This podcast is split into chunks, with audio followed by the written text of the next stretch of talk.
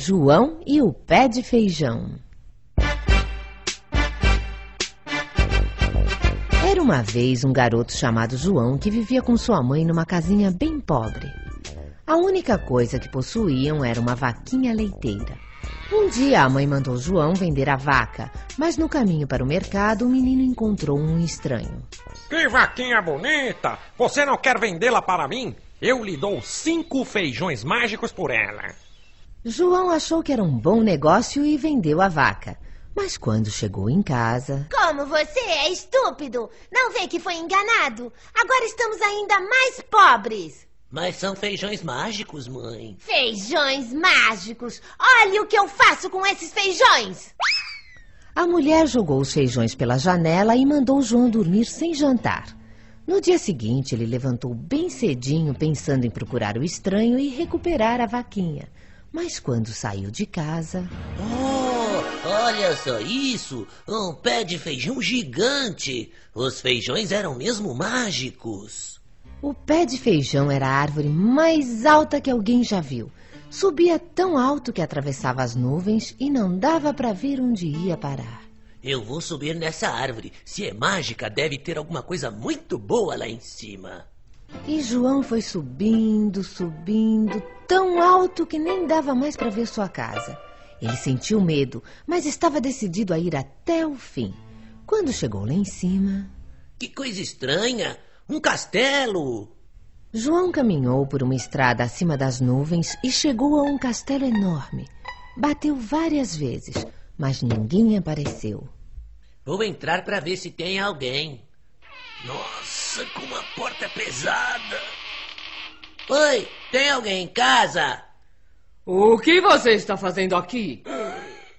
Quando olhou para cima, João viu a mulher mais alta que você pode imaginar. Ele ficou quase mudo de susto. Só conseguia sussurrar. Eu estou perdido. A senhora não tem alguma coisa para eu comer? Estou faminto. Oh, pobre criança. Entre depressa. Vou preparar alguma coisa. Mas fique atento, porque meu marido come crianças. Se ele chegar, se esconda rápido. Assim que terminou seu lanche, João ouviu um barulhão. O gigante estava chegando. Sinto cheiro de carne humana. Mais que depressa, a mulher escondeu João dentro do forno.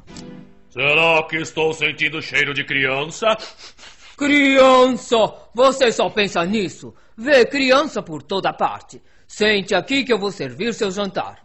Enquanto jantava, o gigante bebeu um garrafão de vinho. Depois abriu um baú cheio de ouro e ficou admirando seu tesouro. De dentro do forno, João observava tudo. Logo, o gigante adormeceu. Seu ronco parecia mais uma trovoada. A mulher foi para o quarto arrumar a cama. João tomou coragem e, pé ante pé, foi até o baú.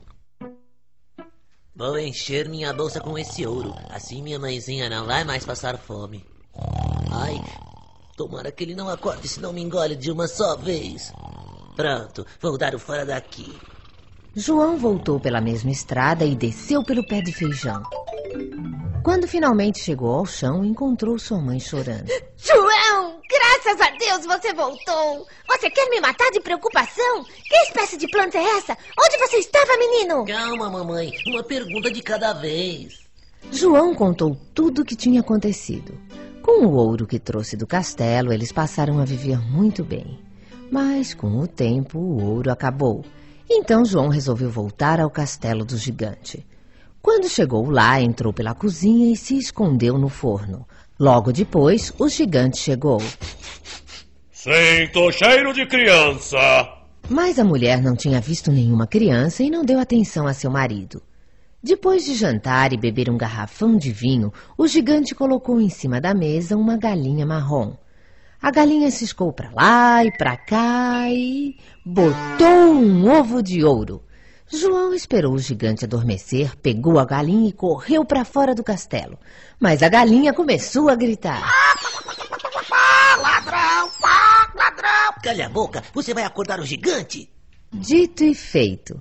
Com a gritaria, o gigante acordou, mas João já estava longe. Quando chegou em casa, encontrou sua mãe junto ao pé de feijão. O que é isso, João? Você arriscou sua vida para trazer uma galinha? Espere um pouco, você vai ver que galinha maravilhosa. Todos os dias a galinha botava um ovo de ouro. João e sua mãe nunca mais tiveram que se preocupar com a falta de dinheiro e sempre ajudavam quem estivesse precisando. Mas um dia a mãe de João adoeceu e nenhum médico encontrou a causa de sua doença. E a cada dia ela foi ficando mais e mais triste. Não sei o que fazer, mas alguma coisa me diz que no castelo do gigante vão encontrar o remédio para essa doença. João tremia só em pensar na enorme boca do gigante, mas precisava salvar sua mãe. Voltou ao castelo e se escondeu dentro de um pote enorme que estava na cozinha. De seu esconderijo, pôde ver o gigante falando com sua harpa mágica, que trazia felicidade a quem a ouvisse tocar. João esperou o gigante adormecer e foi ver de perto o instrumento. Uma harpa de ouro. Tenho certeza que esse som maravilhoso vai curar minha mãe. Mas assim que ele pegou a harpa, ela começou a gritar. Mestre, mestre, acorde! Um menino está me levando embora, mestre!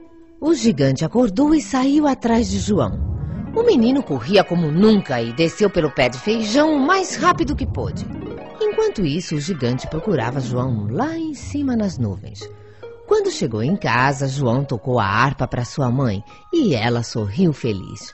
Mas alguém mais ouviu o som da harpa. Ah, então esse menino desceu para a terra.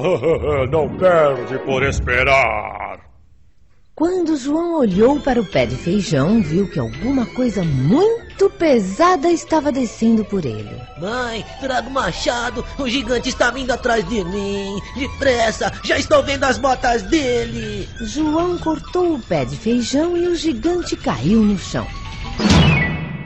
Abriu um buraco enorme e desapareceu para sempre. A mulher do gigante nunca entendeu onde o marido foi parar, mas não ligou muito. Ele era tão mal-humorado que ela achou melhor estar só do que mal acompanhada. A harpa encantada curou mesmo a mãe de João, e eles viveram felizes por muitos e muitos anos. Graças aos feijões mágicos.